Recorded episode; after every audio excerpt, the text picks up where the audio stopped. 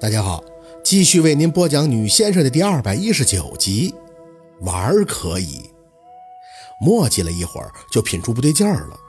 文琪一开始说他这个事儿得十月中旬去处理，放完国庆长假，宝四就一直在陆佩这儿待着，眼看就要到十月中旬了。前两天还特意给他去了个电话，确定日期。这家伙在手机里边各种郁闷的死样子，说是又调到了十一月初了。说这虚虚实实的脏东西多难困，多操心什么的。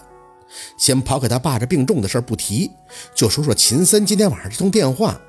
他说他前些日子接到温琪的电话，那也就是说温琪是定下这事儿以后给秦森去的电话。问题是，当时秦森接完电话，为什么不第一时间就询问宝四去不去，而非得隔了这么些日子才给他打电话呢？那就说明，松开胳膊，两步就奔到陆佩身前，看着他。温琪这事儿是不是这两天就要做了？所以秦森想到这个，才给宝四打电话提醒他危险，不想让他去。你让温琪骗我，骗得我稀里糊涂的就把这事儿给错过去了，是不是？陆佩的脸有些紧，唇角抿成了一条直线，冷冷的没应声。这股火啊，呼呼的就着了，默默的告诉自己控制，必须控制。跟陆佩磕那是没什么好处的。稍微平复了一下。蹲下身子，抬眼看着陆佩张口：“陆二，你的意思我明白，我也清楚你是为了我好。如果今天晚上我没……啊，算了，或者是说你的用心我都感受到了。你不是很清楚我的性格吗？你知道，我既然想做了，就一定要去做。我真不想做个只给人看婚丧嫁娶的先生，你明白吗？”陆佩握住宝四的手，满目的锋芒。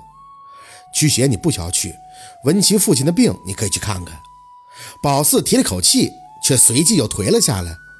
陆二，你信不信？我不需要给温琪去电话确认时间，我现在随性打一卦就会心里有数了。况且你明天要出门了，对不对？我不想咱们俩闹不痛快。我也知道你的路数，不外乎就是叫小六或者谁过来看着我。可是这能看得住吗？我不知道也就罢了，过后跟你吵一架闹一通。可现在我知道了呀。顺势就坐在地板上，有些无奈地看着他。小六是看不住我，最后的结果就是我急匆匆的跑到温琪那儿，死命的要给人帮忙，这多难看呀！陆二，你可不可以让我把事儿做得漂亮点，让人家觉得我是帮人家，而不是我去添乱的？陆二，好话几乎都要说尽了，陆佩的脸是阵阵的紧绷，最后直接拿过自己的手机，找出温琪的号码的拨了出去。这边他还没开口，温琪就特别闹心的接茬儿。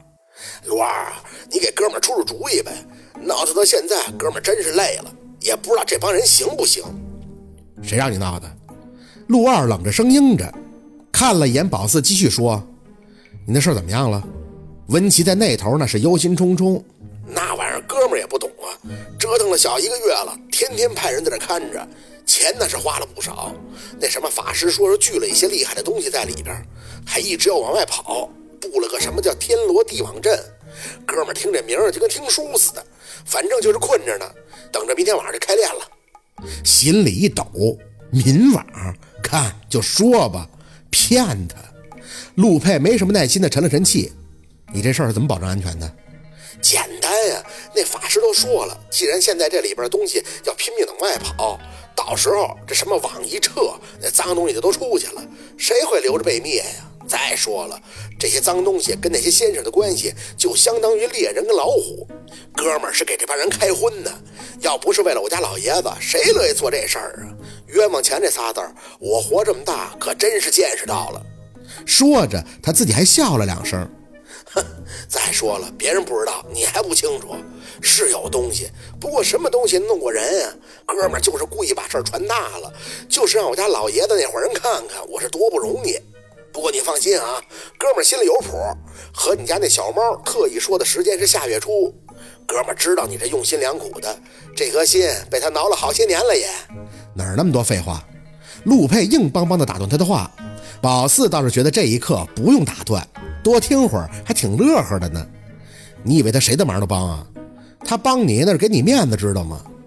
温琪在手机那头似乎没反应过来。陆二，不是你说。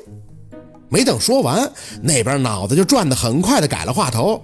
啊，是是是，我知道。哎呦，哥们那天不都跟你说了吗？那给我开眼开的呀！没说的，真的，那本事真是大。哥们真是希望他能帮我。现在啊，找点有本事的，那真是太难了。宝四这心里直呵呵，这温琪别的不敢说，那嘴是真滑。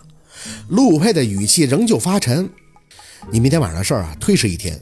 对于你那个找箱子的游戏，我不管你吹嘘的成分有多大，但一定要保证安全。要是闹出事儿，那你麻烦就大了。”哎，哥们儿明白，你放心。这不也……哎，不过推迟一天是什么意思？我这不都准备好了呀？